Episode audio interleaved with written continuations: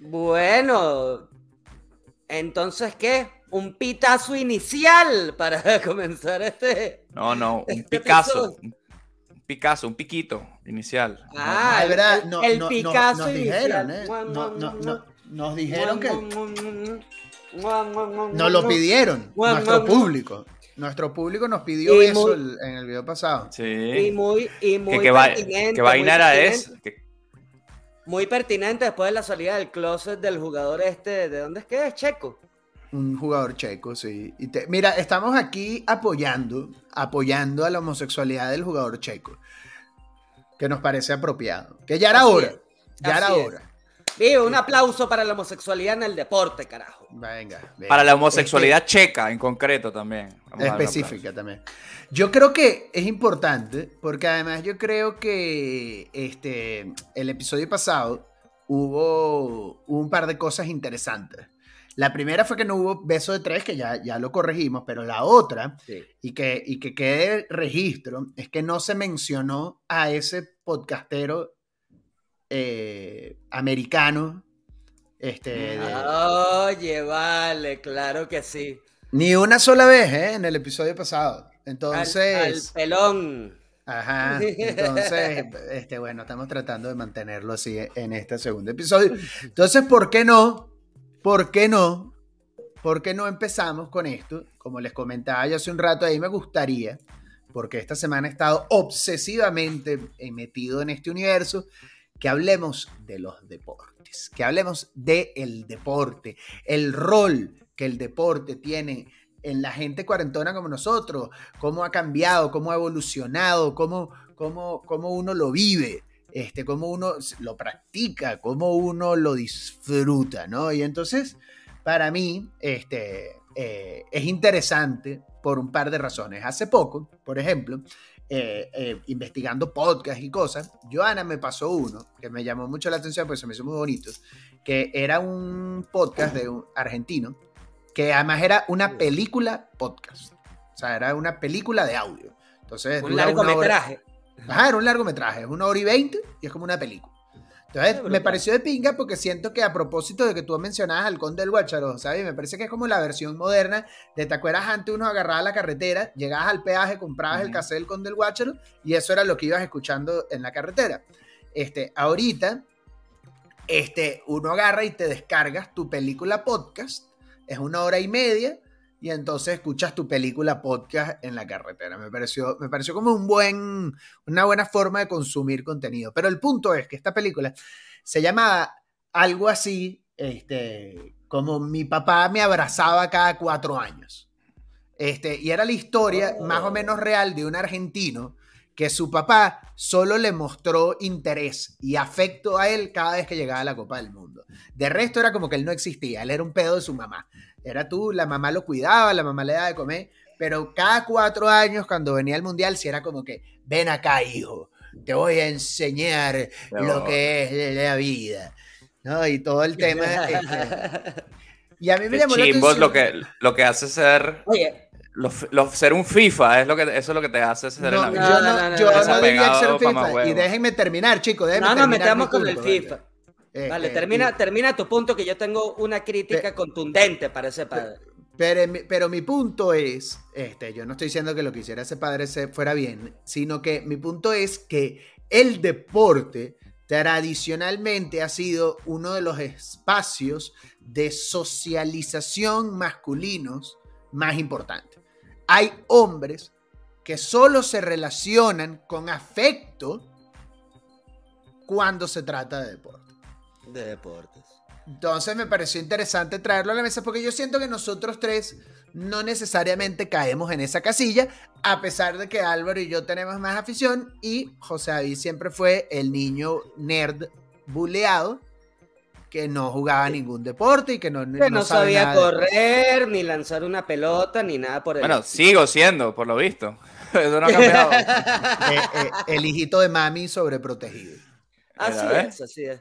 Oye, mira, y oye, ajá, les quería hacer una crítica contundente a ese padre porque me parece, uno, un padre mediocre y dos, más importante aún, un aficionado del fútbol mediocre. Porque Sí, oye, la ¿qué es Champions. eso vale un argentino y la Champions Copa y la América. liga y la liga interna y la Copa América. ¿Qué es eso, chicos? Mediocridad por todos lados en ese argentino. Yo no, no lo apoyo. No lo apoyo y también aprovecho para criticar a José David por ser un pendejo y andarle diciendo fiferos a la gente así como en un tono Co- despectivo. Mora como buen ¿Cómo se FIFA. ofende? eh? Ajá, ¿Cómo Mora se como buen eh? FIFA te dice pendejo y te dice no me diga FIFA. Nada más FIFA que eso. Bueno, chicos, pero el FIFA es como mi religión.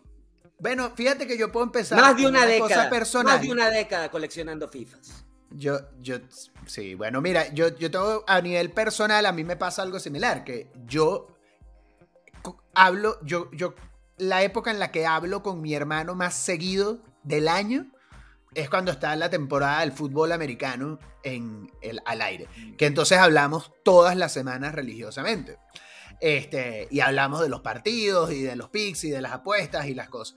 Pero fuera de eso, no, no, no, no. No socializan tanto. Sí, no socializamos tanto. Y de hecho, durante muchos años, pues en la casa, lo que pasa es que era, bueno, obviamente cuando vivíamos juntos compartíamos muchas otras cosas, pero de las cosas que más disfrutábamos hacer juntos era los fines de semana ver los deportes. Eh, ver el partido del Real Madrid, ver el- la jornada de la NFL, lo que fuera. O sea, íbamos y comprábamos una pizza y nos echábamos a ver fútbol o fútbol americano todo el santo día con un amor va- varonil, fraternal, este, sancionado por, por la Universidad de la Masculinidad Tóxica. Como debe ser. Y un piquito para celebrar eso también. ¿ah? Mm, la hermandad, ¿será? Mm. Vamos a celebrar la hermandad. Eh, El amor Así es. fraternal. El amor fraternal. Este, pero bueno, José David, cuéntanos, cuéntanos tu, tu- tu sufrimiento, ¿vale? Cuéntanos tus amarguras. Ah, yo tengo que hablar en este episodio. Cu- cu- cuéntanos justamente, justamente que por qué, por qué, este, tienes el pene muy grande y no lo tienes que compensar con virilidad deportiva. ¿De dónde viene ese rechazo al mundo deportivo? O sea, ¿y qué pasa? Yo quiero, yo, quiero dar un, yo quiero dar un poco de contexto. José David es tan malo en los deportes que ni siquiera con toda esta onda criticable de la participación de los transgéneros en los deportes femeninos, José David lo lograría. ni que se No, vale. Sería como Cartman en las Olimpiadas Especiales. ¿no? Una pela a todos ellos. ¿sabes? Qué buen episodio, muy buena comparación. Bueno, a ver, muchachos. Una pregunta antes de, de- de decir mi punto de vista. ¿Ustedes creen que la gente que disfruta del deporte generalmente, así sea de chamos, practicaban algún deporte? ¿Sabes? Porque es lo típico, ¿no? Yo te- tenía la camisa de Messi o la camisa de Real Madrid y luego ya soy un carajo cuarentón y ya no juego un coño, pero me quedó eso ahí y como que me veo reflejado en, en esa vaina. Yo no, porque- yo no, yo no creo, porque yo nunca, ah, yo nunca, yo nunca fui de practicar algún deporte así como, como con mucha pasión, este, este, en mi juventud. O sea, practiqué un poco de todo y un poco de nada, pero no era así como que estuviera obsesionado con hacerlo. Pero me gustaba mucho ver deporte, porque yo creo que es como que tú preguntaras de alguna manera que si ver, si a ti te gusta ver gente cantando es porque tú cantas. O, o, si ves mucho porno y es porque no tiras. También podrías. No creo así, que ¿no? sea igual. Como- No creo que sea igual. Porque no creo que esté relacionado con una cosa tan básica como el sexo, como una, con una cosa tan instintiva. Pero creo que en este caso es más como eso, como que ah, a ti te gusta el rock es porque tocas rock. No. Ah, a ti te gusta el fútbol es porque juegas fútbol. No creo. Porque al final del día, el deporte, sobre todo el deporte profesional que está jugado en un nivel cabilla, es entretenimiento. Ujú. Uno es, es una forma de entretenimiento. Estás viendo a, a grandes atletas eh, desempeñar este, en un nivel en el que uno no, una persona normal no lo logra. Pues. Sí, sí. Ok, bueno, a ver. Admirable, a- admirable como trabajan esos cuerpos. Yo por eso lo veo. Sí, bueno, ya podemos entrar en, en- en esos detalles también, de si es sano estar viendo muchachos de 20 añeros desnudándose ahí cuando se acaba el partido y se cambian las camisas. Pero yo no, yo no quería hablar de eso, yo quería hablar de que como yo no practicaba un deporte, eso no podía ser efectivamente la excusa o un motivo para que no me llamaran la atención los deportes. Eh, nosotros en Venezuela hemos tenido una influencia importante del béisbol, del básquet, se jugaba mucho deporte en el colegio, etcétera. Entonces, si es verdad que yo no era bueno en los deportes, eso, eso no quería decir que no me tuviera que gustar. los deportes. A mí me pasó una cosa, ya vamos, se los pregunto a ver qué opinan ustedes, obviamente no estarán de acuerdo, pero cuando yo me vine para España, por allá por el 2003, yo no tenía ningún tipo de conocimiento de, de la Liga Española, que es una de las más importantes del mundo, ¿no? De fútbol. Y yo sentí que de alguna manera, por la fuerza prácticamente, porque está tan arraigada en la cultura española el fútbol, periódicos deportivos, la gente habla de fútbol, vas un bar y hay una paca así de periódicos de deportes, las noticias, los chismes, todo va alrededor del fútbol, de las ligas, los futbolistas, los cambios. Hasta la, hasta la farándula. La, a, quién, está cogiendo Sergio Ramos y a quién está lo, La época de los galácticos, recuerdo que era esa, con Beckham, con el otro y tal. Entonces, bueno, y ni hablar de Piqué. bueno, ya podemos hablar también ahora Piqué de. No, Piqué no había nacido en el 2003, creo. Ni había nacido, yo creo. Tenía como tres años. Sí. Qué dato de mierda. Eh, entonces yo por ese, por, fuerza mayor, por fuerza mayor, digamos, sí que me había expuesto tanto al fútbol que empecé a seguirlo bastante.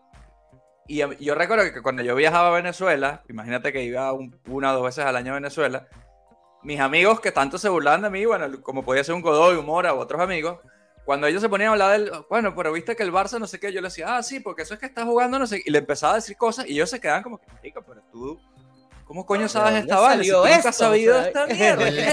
Le, lavaron el cerebro a José David. Así es. yo sabía todo del Madrid, yo veía todos los partidos del Madrid, porque es que no podías escapar de ello. Y entonces, desde el punto de vista de entretenimiento, sí, sí te puedo decir que entiendo esa cosa. ¿Qué pasó más adelante? A ver, José. cultural, ¿sabes? Ajá. Pero yo, yo siento que hay una agenda oculta detrás de ese interés tuyo. No, que pasó algo. A, sabiendas de que José David quería practicar un deporte para levantarse a niñas menores que él. Este, yo creo, yo creo que puede haber algo ahí de, oye, saber si ganó el Madrid porque esa noche me voy a una discoteca y va a haber como un ambiente festivo que, me va, o no sé, algo, algo ahí. Puede ser, sospechoso. no creo que tú sucumbieras a la, a la presión social y te viera. No, pero no fue presión social, o sea, fue directamente influencia, influencia pura. Y recordemos también que durante esos años fue cuando España ganó la Eurocopa, fue cuando España ganó el Mundial. Entonces, coño, ya era como para no querer, ¿no? Entonces sí que me interesaba mucho. Los planes todos iban alrededor del fútbol del domingo, todo el mundo quería ver los partidos. Entonces, bueno, por fuerza mayor, digamos que me, me interesé y me, me enganché. Hasta jugué al FIFA Station cosa que yo nunca había hecho en mi puta vida. Ah, maravilloso. ¿Qué, me pasó? Después de que España ganó el Mundial. ¿Qué pasó? ¿Qué pasó, sea, España ganó el Mundial en, en el 2010, ¿no? Ganó España el Mundial, ¿no? Ajá. Después de que España ganara el Mundial y fue el siguiente Mundial, y España no hizo un coño, yo creo, en ese siguiente Mundial, y los, los jugadores del Madrid que yo seguía se, se retiraban o se iban para otro lado, no sé qué, yo empecé a darme cuenta que como que, marico, este es un ciclo que no termina nunca. Siempre va a haber nuevos jugadores jóvenes, se van a ir retirando. La liga, si la ganó el Barça un día, la va a ganar el Madrid el año siguiente. Y, como que no para. Entonces, por ahí como que me agobié y dije, Marico, esto es como aficionarse a el tiempo meteorológico. de, alguna manera, de alguna, siempre va, no tiene fin. De alguna manera, de alguna manera es como tener una mascota, de que se te muere y entonces luego tienes otra, y se te muere y tienes otra. Es con los jugadores de fútbol es así, porque entonces tienes el equipo que te encanta, que funciona, y de pronto se van, se retiran. Sí, marico. o sea, yo, por ejemplo, veía señores viejitos así de estos típicos viejos madrileños que se arrechan por el fútbol. ¿Cómo es posible que este chaval, no sé qué? Y era como que se estaban arrechando por Cristiano Ronaldo, y hoy en día tú lo vas a ver y están más viejos y se están arrechando por el siguiente chamo de 20 años y es como que, marico, esta gente no va a salir de este fucking loop, weón. Sí, sí, sí. Me niego, la me niego eso. La, la, la, pasión o la relación que establece un fanático con su equipo es una de las relaciones más tóxicas que, que puede existir. Sí, porque se no, vive no es con una pasión enorme. Es dependencia. Es dependencia. Se vive con una pasión enorme, pero. Digo, agarran unas arrecheras. Con momento una madre, pero es que no, no, no hay novia que le despierte eso a uno. Yo te entiendo, porque fíjate que a mí me pasó también que yo hubo un momento en el que yo, yo nunca abandoné de todo el deporte pero a mí sí hubo un momento en el que me ladillé del fútbol español, específicamente, este, que medio no se ha terminado de pasar. porque era como muy ladilla que es, es, es más, para ponerme comunista, es, es, es, demasiado capitalista. O sea, es casi imposible que nadie, o sea, o gana el Madrid o gana el Barcelona. El Madrid hace dinero al parecer legítimamente, el Barcelona robando y. y Coño, y hablemos de Barça Gate. Por cierto, ustedes Ajá. son del Madrid, porque yo, yo soy del Madrid. Godoy yo sé Por que sí, supuesto. Mora también, ¿no? de Mora Por también. supuesto. Madridista. Este, este es un podcast madridista. Pero, Saludos a Florentino, cara. así, pero, pero, pero me, me empezó a dar flojera. el- Miembro de la el- logia, miembro de la logia. El tema de la desigualdad deportiva que hay en esas ligas y cómo en Europa de hecho se está propagando de que ahora en Inglaterra prácticamente ganarle al Manchester City es imposible porque tiene Sí. demasiado dinero. En Francia el Paris Saint Germain, el, una vez salió un dato que no sé si sigue siendo cierto, de que el, el presupuesto de la plantilla del Paris Saint Germain era más grande que el del resto de los equipos de Francia juntos. Sea, Coño, marico, es eso, ¿sabes? Entonces, este, a mí eso me empezó a parecer como muy, como muy desgastante, pues se vuelve como muy monótono. Es como, ay, mira, y hoy vamos a ver al Paris Saint Germain y meterle nueve goles a, a, a X equipito de mierda, ¿sabes? Yo digo, marico, eso ya, eso no es ni siquiera entretenido, eh, eh, eh, no, no tiene drama, no tiene tensión. Y entonces en esa época caí en el fútbol americano, que, aun, que por lo menos es un poco más, este...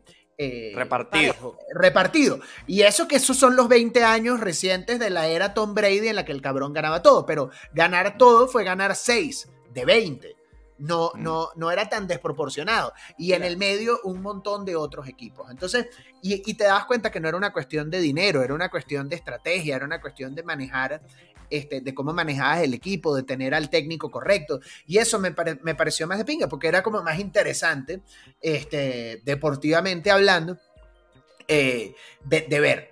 Pero, pero tal como dices tú, o sea, y, y- y- y- y luego creo que lo otro que, que, que añadiría a esta conversación que me da mucha risa es que en los últimos años, el boom ahora es que ahora todo el mundo es fan de la Fórmula 1, porque Netflix Mm. sacó una serie. Entonces, Sí, como, la serie, sí. como la serie pegó, ahora todo el mundo además pretende que han sido fans de la Fórmula 1 de toda la vida. Ah, no, yo Ellos no. Yo- porque yo no he visto la serie, entonces todavía no.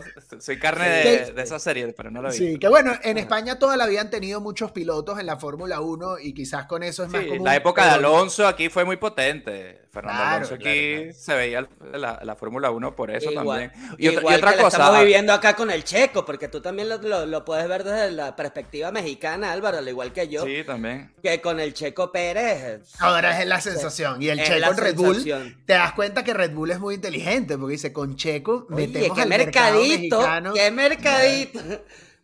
Ah, bueno, y el carajo tendrá su mérito, pero lo que decía antes Mora, de lo de que ser fanático de fútbol es una vaina tóxica, yo tengo un ejemplo que a mí me da mucha, mucha risa y un poquito de cosas, que yo tengo varios amigos asturianos aquí, ¿no? Y tengo un par de ellos, saludo para ellos, que son del Real Oviedo, que es un equipo que creo que está en la segunda división o en la segunda A mí, B. a mí O sea, me que dijo una vez un amigo, también asturiano, que los asturianos son la única gente realmente con clase de España. ¿Tú, tú- crees que eso es cierto? No sabría decirte. Estos panas míos yo creo que no se sentirían aludidos por tu comentario. No, no tienen clase. Son No, pero son gente muy de pinga, son gente muy de pinga, son gente muy auténtica y son gente, ya te digo, muy, con mucha pasión y, y gente que como, como dirían, no, no nonsense, son gente sin bullshit. Y si le van a su equipo, volviendo al caso de las modas y vainas, esos carajos le van a su equipo hasta el punto que su equipo que estaba en segunda B, que eso es como tercera división, Ujú. esos carajos todos los domingos con la radio aquí escuchando su partido del Oviedo y ni siquiera era como los fanáticos del Madrid que vamos a ver si ganan la liga, la Champions, eran para ver si subían a segunda.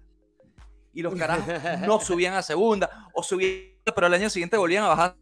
Entonces vaina era un drama, un sufrimiento que tú decías, coño, chamo, tienes que querer a un equipo para, para apoyarlo así hasta ese punto, ¿no? Entonces yo esa vaina sí la admiro, pero me parece futil, ¿sabes? Es, es como esperar que, que gane Enrique Capriles Radonqui Pero, algún día las no, elecciones en pero- Venezuela, una vaina así, ¿sabes? Pero yo creería, yo creería, y, y para eso te puedo recomendar, que lo he comentado con Álvaro recientemente, que veas todo el documental del equipo de Gales que, que compraron Ryan Reynolds y Rob Ah. McElhenney en, en Gales, Increíble. que está en la quinta. división del fútbol inglés. Mierda.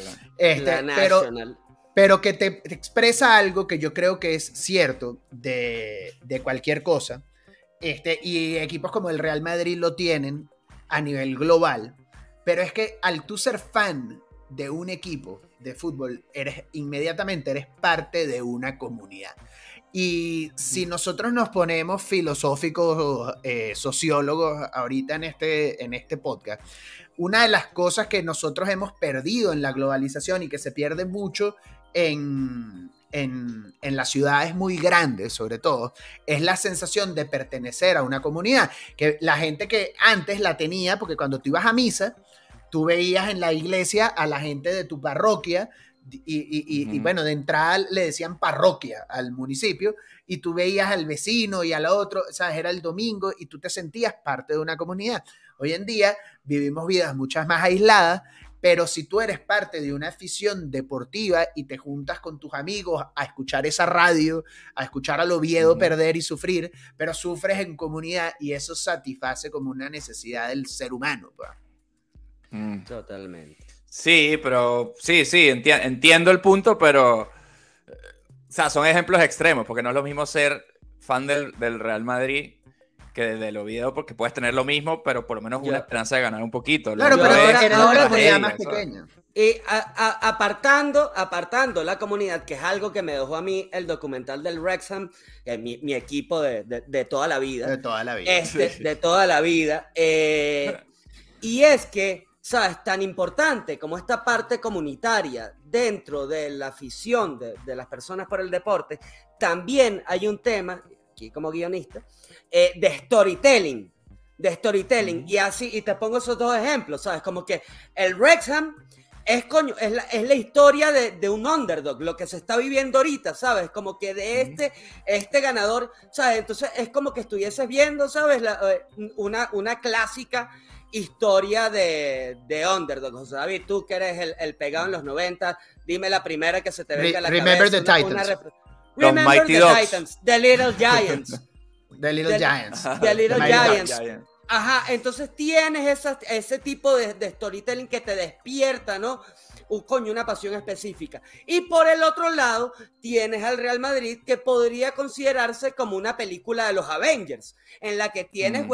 A todos los superhéroes de la mamada, ¿sabes? Como que enfrentándose con, contra nuevas amenazas. Y que, bueno, tú sabes, es una película de superhéroes que van a triunfar al final, pero oye, está chingón viendo, estar viendo a ese equipo de 11 dudes, ¿sabes? Desplegando todos sus superpoderes, además que güey. vence villanos, y además que vence villanos, Ajá, porque el Real Madrid es de- es de Florentino, mientras que los otros equipos de Europa son de oligarcas rusos, de, de Sí, á- sí, árabes, que son los típicos villanos de las películas de James Bond. Entonces el Real Madrid Exacto. siempre es el bueno, porque es el héroe, eh, el equipo blanco. Y viste de blanco, sí, claro. Venciendo la corrupción también, por lo que hemos visto últimamente, ¿no? Venciendo la corrupción, que se enfrenta al equipo es. corrupto de, Euro, de, de España. Mira, pero podemos hablar de eso, porque. Oye, yo aquí que, en yo que- España, aquí en España está caliente ese tema. Yo sí lo he Es visto que bastante. ¿Quieren? el- lo último cu- que cu- escuché hoy. Cuéntanos, cuéntanos el chisme, cuéntanos qué, qué dice la calle, José. Mira, la calle, porque claro, yo estoy aquí en Madrid, entonces aquí en Madrid la gente está gozando eh, ese tema. Por un lado están muy molestos, pero por otro lado lo están gozando. Y yo he escuchado incluso que el Barcelona debería, la, la Federación de Fútbol debería quitarle los nueve títulos que han ganado en los últimos años y ponerlos en, en segunda división. Y darle, y darle los títulos al que quedó de segundo, que son el Real Madrid. Entonces el Madrid debería tener como nueve copas más de liga por lo que ha pasado. ella. Creo que eso ya ha pasado en, otra, en otras ligas. ¿Dónde hubo corrupción? En- Pe- Pero cuenta el En la- resumen. con pero la cuenta el Juventus, resumen. en la liga Sí, italiana, En, en- en la, la Juventus, serie- pero cuenta, cuenta, cuenta Ok, el resumen. cuento el el resumen. resumen de, o sea, de- para los que no de- saben de deporte como yo, les, lo puedo ir explicando. Eh, Pero me Está encanta este José David lleno de datos Claro. deportivos, o sea, todo me, me La testosterona No, bueno, es, o sea, David va a subir De no durísimo. saber lanzar un balón Saliendo pelo a en el esto, pecho nada más hablar de a esto. Es así, ¿sabes? Como esos, como esos niñitos como discapacitados que no pueden practicar el deporte, pero que nutren esa pasión, ¿saben? Googleando que jode. es como de, de Whale cuando se para del sofá, que es como que mierda, esto puede pasar. Pero bueno, eh, yo lo, bueno, el, el, chisme así por muy, muy a grandes rasgos es que había, había una, un, el Barça Gate que se llama, que parece que el Barcelona durante un par de años, unos cuantos años, no se sabe precisamente cuánto, hubo sobornos al, al arbitraje.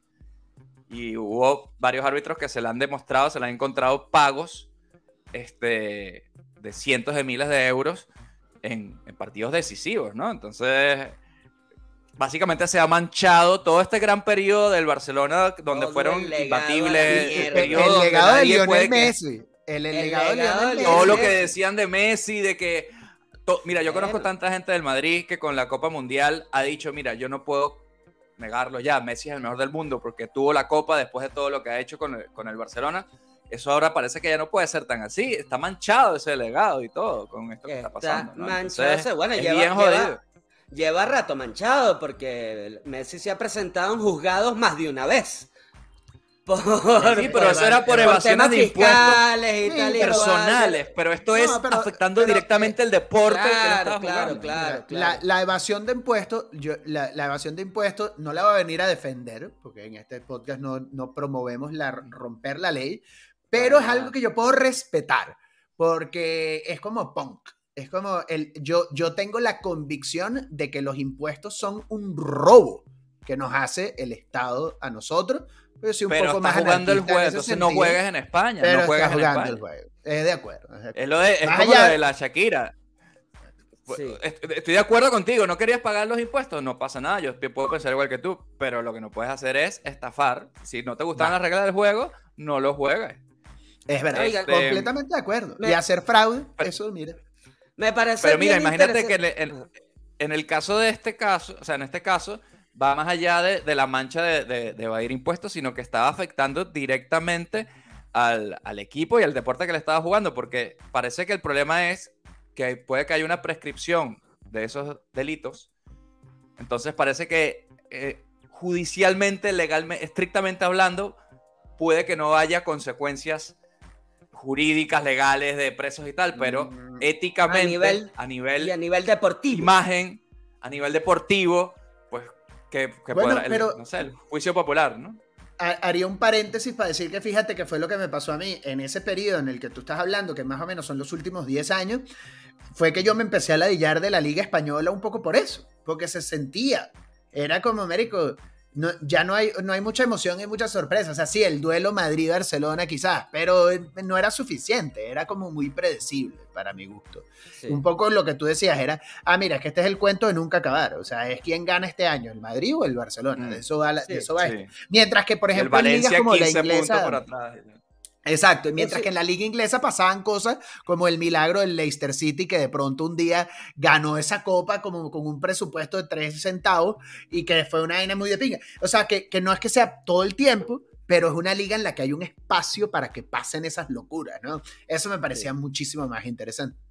Sí, más interesante. Sin embargo, hay gente que, bueno, por, lo que les digo, y, pongo el ejemplo de mi suegro, el señor Chucho, ¿sabes? Eh, en los que... Eh, él ve cada partido del Barcelona y, del Real Madrid, de estos gigantes o, del PSG, ¿sabes? Ellos son el pinche Goliat. Entonces siempre le va al chiquitico, al que, al que se lo está enfrentando. Entonces lo, siguen disfrutando a, su manera, ¿no? Digamos que uno se desencanta porque uno estaba del lado del Goliat. Entonces ya se hace como que, oye, más, más tedioso. Pero, pero mira, ¿sabes? Como siguen viviendo las aficiones y bueno, y esto sigue despertando pasiones de distintas formas. Bueno, pero más bien a mí me pasó lo mismo que al señor Chucho. Yo quería ver a un Villarreal ganar, o sea, yo quería ver a, un Sevilla ganar, o sea, que de vez en cuando, pero, pero que no ganen nunca jamás de la vida, me parece una demencia. Pues ese es un poco mi punto. Muy bien. Oye, mira, pero me parece muy curioso y un poco retomando la, pregunta inicial de Álvaro y, toda la temática, ¿no? De cómo va evolucionando, ¿no? Nuestra percepción del deporte desde que éramos chavitos y cómo ha cambiado ahora que tenemos 40 años, ¿no? Que estamos, que estamos de cuarentones, ¿no? Este, y y coño, sí, sí, mira, y sin duda esta conversación es como que una muestra, ¿no? De, de que cuáles son las cosas que nos apasionan, como ahorita estamos pendientes de los escándalos de corrupción y Sí. eso. Ya se puso todo candela, sí, sí. que de niñito ni, no- ni nos importaban. Entonces yo creo que, ¿sabes? Voy a- hacer un pequeño resumen de la evolución del deporte en la vida de Álvaro Mora. Este, Coño. porque, coño, ¿cómo, cómo, ca- ¿cómo cambia drásticamente eso? Porque uno de chiquitito, ¿no? Uno como que tiene la, la ilusión, va creciendo viendo estos ídolos, como te digo, estos Avengers, porque al final los deportistas se convierten como en role models y en superhéroes para nosotros. Entonces, Romario, Bebeto, a Italia se lo meto. ¿Te Ajá. acuerdas de eso? Bueno, Exactamente. y, y, y, y Y- quién nos salva a Michael Jordan, como decía la canción de. Así de- es. ¿Y quién no salva a Michael Jordan, coño? Son Jordan. ídolos, role model. Entonces, coño, uno de chiquitico está esa pasión y estás practicando el deporte y los papás te lo fomentan porque también hay un tema de salud y de bienestar y todo en la vaina que también es importante. Y Álvaro dirá que él no fue, que él no practicó mucho, pero oye, mira, yo acá el gusano Mora, que por cierto quiero agradecerle a José Rafael Guzmán públicamente por el regalo, mi camisa de Dennis Rodman, no sé si se lee acá. ¿Se lee? No, Sí, importa. sí, más o menos. No, no me importa, no me importa, pero el 91, ¿ah? porque también hay héroes y hay antihéroes en el deporte, y son los que más me gustan. Este, pero bueno, entonces uno chiquitito, vaina, crece como con la expectativa de, no, coño, yo quiero ser el próximo Romario, quiero ser el próximo Bebeto, quiero ser el próximo Michael Jordan, y, y, oye, yo recuerdo que yo jugué eh, eh, a nivel colegial baloncesto con Álvaro Godoy, ¿ah? Sí, ape- sí, y apestábamos en el equipo. Nunca, yo creo que mi único, Nunca fuimos, nunca mi fuimos único titulares. recuerdo, mi único recuerdo de eso fue una, mira, nefasto. No teníamos ni uniforme de básquet para ese partido al que fuimos. Era un partido Oh. contra el colegio Los Arcos, uno de estos colegios de hombres eh, de allá de, de- de Venezuela. No Uno teníamos de ni uniforme. Ajá. Sí, No teníamos ni ese rumor. ¿No? teníamos ni uniforme y recuerdo que me hice con mi, con mi eh, eh, playera de, de educación física. Nos construimos los uniformes y yo fui el número 17 porque era el más fácil de hacer con tape negro. Entonces, nunca se me va a olvidar. Así me co- como ahorita la vino tinto, que es lo peor. ¿Sabes? Que La vino tinto Es verdad. se, se ha visto de esos pedos. Todo- todo salió el 11 titular, todos eran el 11, el 1. que esto es puro Coño. número. Puro Más número underdog que eso no hay, güey. Más underdog que eso no hay. Este, oye, y nos dieron una paliza, hermano. Pero bárbara. Y eso es como que mi recuerdo de mi, de mi vida deportiva. Este, Joder, qué bola, tanto bullying que me refería a jugar así, de prefiero no haber jugado. No jodas. y Ajá. yo creo que estarás de acuerdo que fue muy, o sea, aunque sí practicamos poquito, fue muy a nivel hobby. siempre. O sea, nunca fuimos muy Fue a nivel serios de hobby. practicar una No, no, no. De hecho, lo jugábamos más seriedad y nos hicimos mejores jugando. Mira, un saludo también, miembros de la logia en casa de los Angaritas. Eh, que teníamos. Ezequiel, Seba Ah, y- y cruzando la calle de, de Álvaro Godoy, mira, eso era como, como el juego de NBA Jam, hermano. Ahí se armaban unas partidas candela que, Sí. de, de vaina y no, ajá, unas caimaneras que de vaina y no amanecíamos. Así que teníamos que parar de jugar porque ya los vecinos y los mismos papás de Álvaro se quejaban de la gritadera y del sonido de, lo- de los pelotazos, porque, bueno, un montón de carajitos ahí jugando. Se puso de, mira, jugando pero, hasta la una de la Se mañana. puso de- muy de moda el básquet, recuerdo, es verdad, y tendría que ver con los Bulls y todo Gra- esto. Yo creo que en casa de mi primo había Jordan. el, el típico aro este que, entre comillas, portátil, pero era grande y, jugábamos ahí, a lo mejor no había espacio para jugar partidos grandes, pero ¿cómo era el, el juego este que jugabas? Que Era si como- burro y el reloj. Burro, y- ajá, ajá. vainas de Ajá, está burro, el reloj, ¿sabes? Todo- todos esos juegos como eso Sí. es lo que, lo que le ponían a la gente como tú, que como que no se muy Sí, bien. yo jugaba en casa de mi primo porque así nadie se burlaba de mí como en el patio vamos a jugar colegio, tiro libre. Era, era, era un espacio seguro Stop. para que José David. Claro, Jugamos donde nadie stop. se iba a burlar si, si lanzaba de poncherita. Este- Oye, pero mira, entonces así va, así va evolucionando la cosa. Entonces uno primero piensa, tiene estas aspiraciones de convertirse en la próxima superestrella. De repente los años te van pegando, te das cuenta que coño, no vas a llegar a ser un profesional y te buscas alternativas, como fue para mí mi religión, el FIFA. Entonces vas viviendo, ¿no? Esa experiencia a través de, de, los videojuegos, de coño, el mejor simulador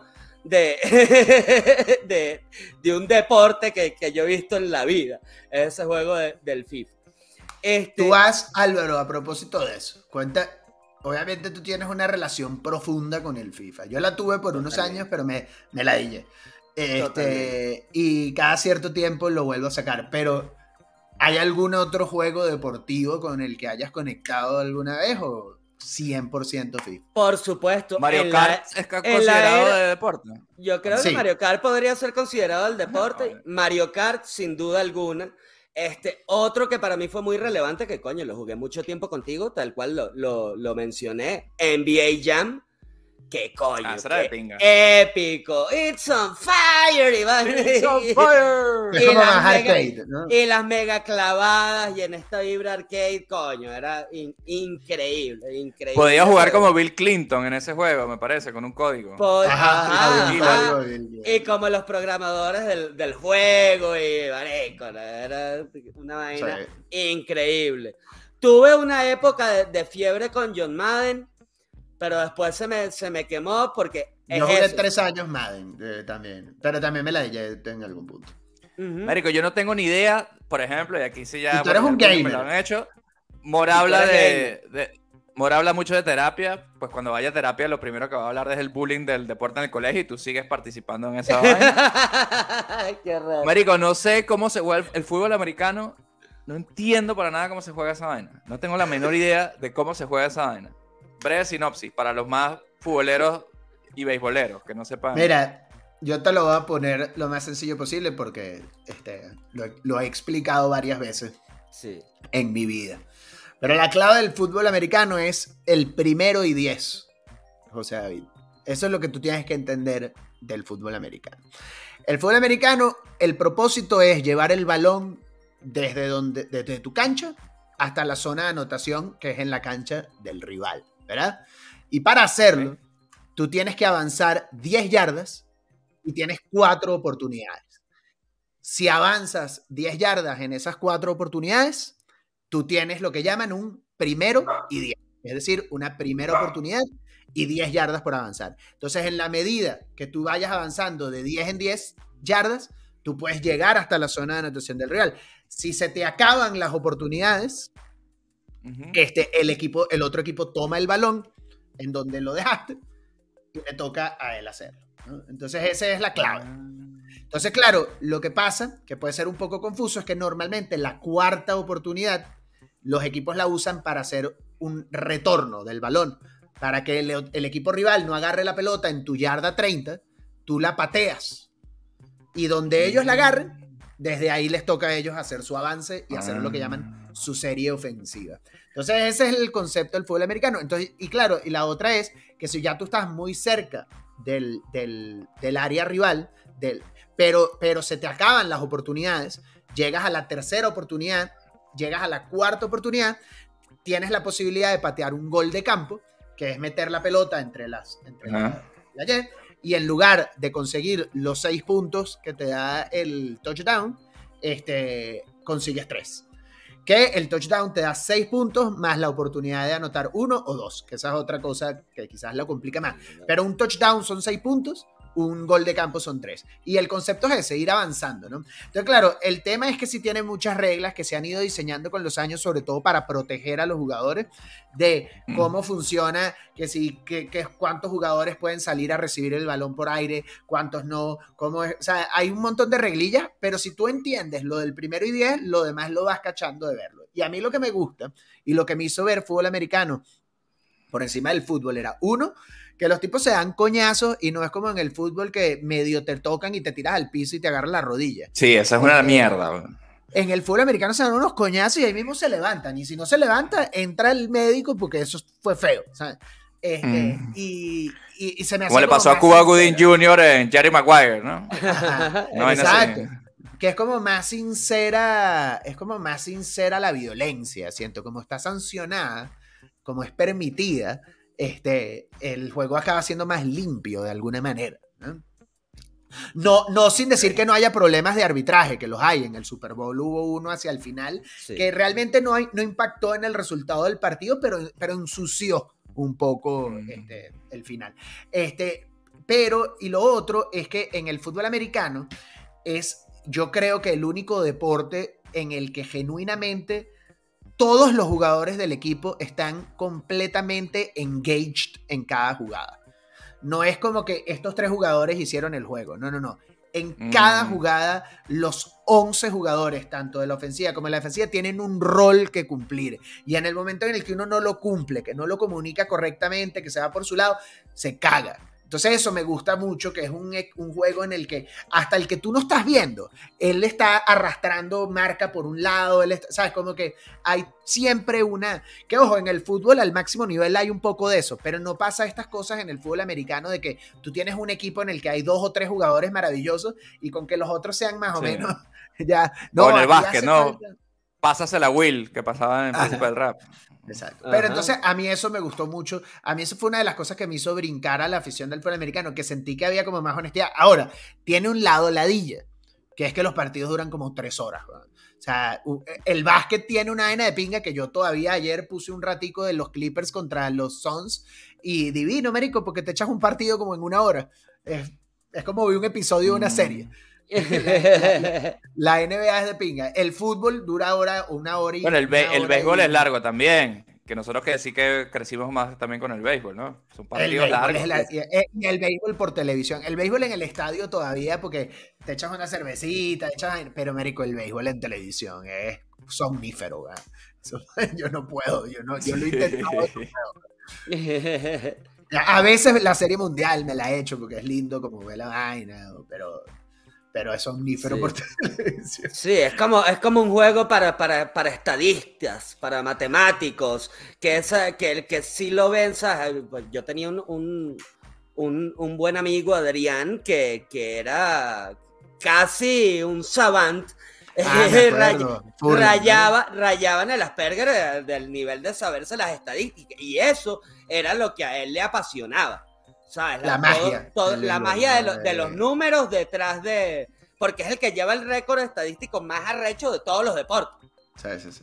Bueno, y, y ves lo de Moneyball, ¿no? Lo del que el- Como No, Moneyball, así. Exactamente. Eh, El, el Moneyball es una cosa real, o sea, tú Ah. puedes armar equipos efectivos manipulando las estadísticas de los jugadores. Pero, mira, mira, eh, mira, es ya verdad. va, Yo quería resaltar la cara de José David, todavía tratando de entender tu explicación del fútbol americano. Estaba pensando el quarterback. ¿cuál, ¿Por qué el quarterback es más especial?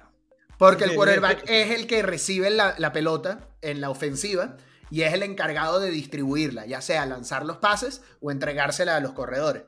Este, entonces el quarterback eh, además es el que canta la jugada. Entonces el quarterback normalmente es un tipo que él ve a la defensa y entiende más o menos por dónde vienen los huecos. O entiende si tiene que soltar el balón rápido o si porque lo van a apresurar o si, o si tiene chance de esperar y lanzar un pase largo.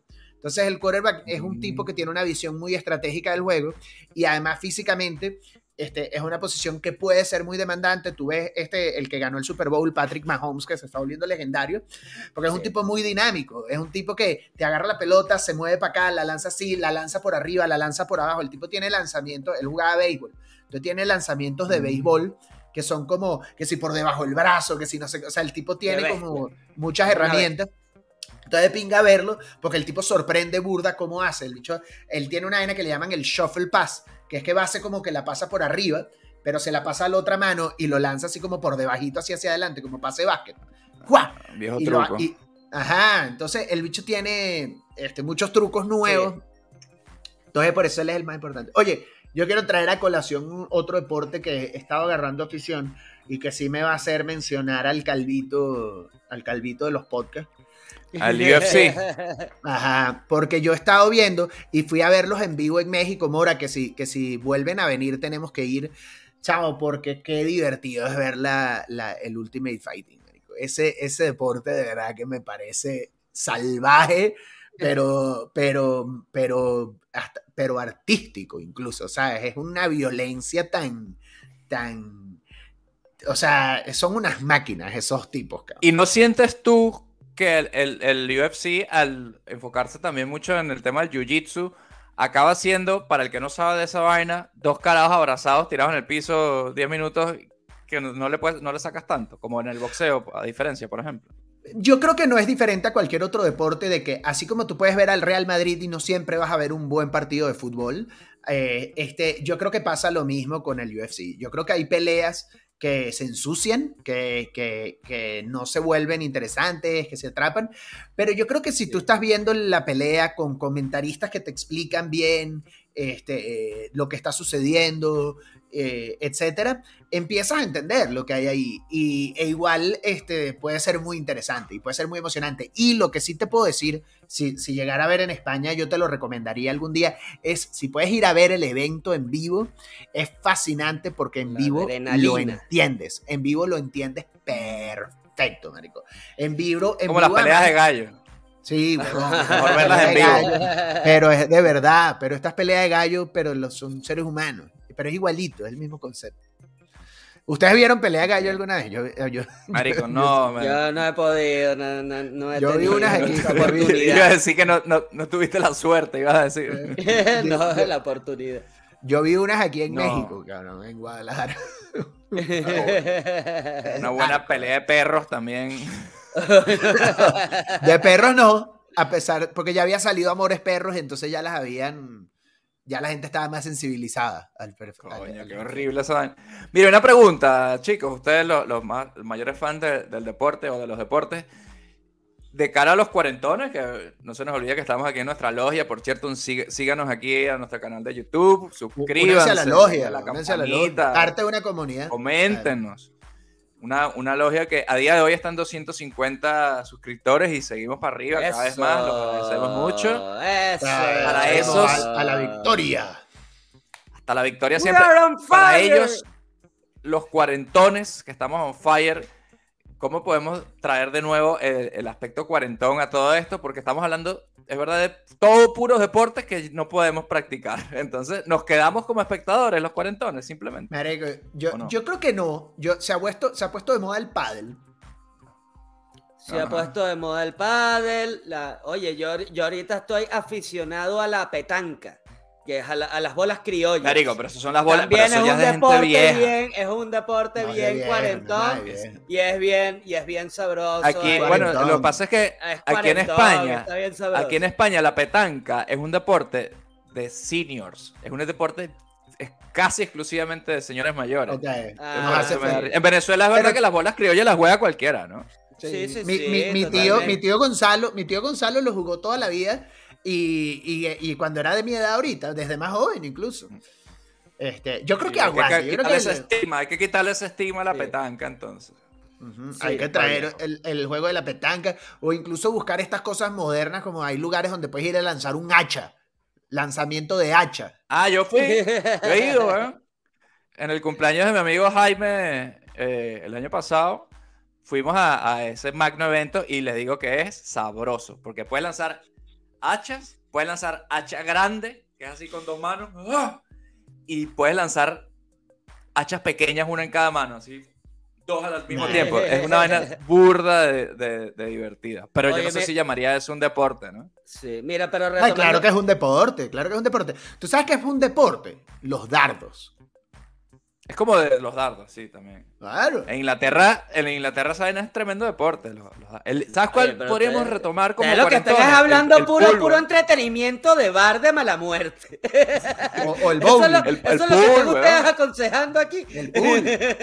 El pool, weón. El pool El es un deporte bien Ese, de ese es el consejo de ustedes, que váyanse a un bar a beber y jugar cualquiera de las pendejaditas. Marico, uno de los mejores No momentos de mi alcohol. vida, De los mejores momentos de mi vida fue cuando, cuando el, eh, que hicieron joder a Will y vino el tío Phil y sacó su palo así Lucille y jodió a los hustlers así y lo- y los estafó y- él a y- ellos. y el, y el hustled a los hustlers. Claro. Exactamente. claro. O sea, Oye, cuidadito con eso. Uno puede quedar muy de pinga jugando pool también. Memorable. Y el Oye, tío Phil, el tío Phil era un cuarentón.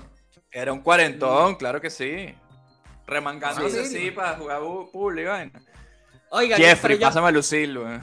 Yo a, pro- propósito, a propósito del, del deporte y los 40, yo quiero hacer una advertencia para todos los miembros de, de nuestra logia que se puedan sentir tentados así por como por por revivir este feeling de la juventud, que ustedes eran buenos en fútbol, entonces me voy a ir con los amigos a jugar fútbol para volver a sentir esa llama, esa habilidad. No, no, cuidado, entrénate porque ahora, oye, mira, como que el 90% de mis amigos que retomaron el, fútbol como hobby después de los 40, todos le han tenido que operar la rodilla, y todos se han quebrado un pie y una cosa. El deporte es muy, muy divertido y muy saludable, pero no hay que tomárselo a la ligera.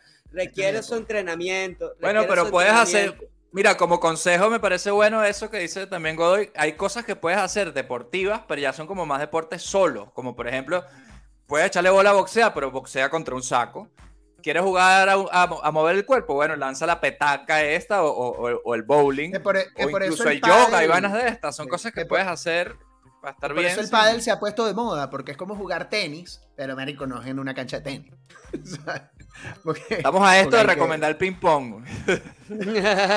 Pero es un buen deporte. Es muy bueno, es muy bueno. Son buenos deportes, Ortiz, porque no quiere decir que necesariamente vayas tú a ponerte en forma practicándolo, pero son buenos por un tema de la coordinación, de, mm. del cerebro, de la coordinación ojo-mano en los dardos o el bowling, esas cosas. Si son deportivos, porque ah, si, es una actividad física. Yo para eso tengo esta vaina, para ponerme ya, disculpen, que me, están llamando aquí del Madrid y tengo que decirles que no, que ya no estoy jugando. Sí, ya no está disponible. Ya no estoy disponible, ya, ya me retiré. Mira, pero en la, en la, realidad virtual uno también hace bastante ejercicio. Bueno, yo me, yo me, yo en una mezcla, por cierto, a propósito de mi saco de boxeo, en una mezcla de un día que le estuve dando bien duro al saco en la casa, y luego cargué al bebé, este, estuve, pasé casi toda la última semana. Y le metió un golpe por reflejo. no, pero tú sabes, no, pero tú sabes que Dante, tú por sabes inercia le metió un carajo. Dante le tiene miedo, lo, peor de todo, Álvaro, es que Dante le tiene miedo, le tiene burda miedo al saco. Una, una, estando chiquitico, chiquitico, chiquitico, Joana lo trajo y yo le digo, mira hijo, y le empiezo a pegar al saco así eh, empezó a llorar. y por meses y meses, cuando lo veía, era como. Lo veía como compadre. Ese, ese como que va a salir al tío José David. Tenía, miedo, no, tenía miedo a la violencia doméstica, el pobre carajito. Coño, claro, claro. Coño, mira, viviendo en México. Este, pues.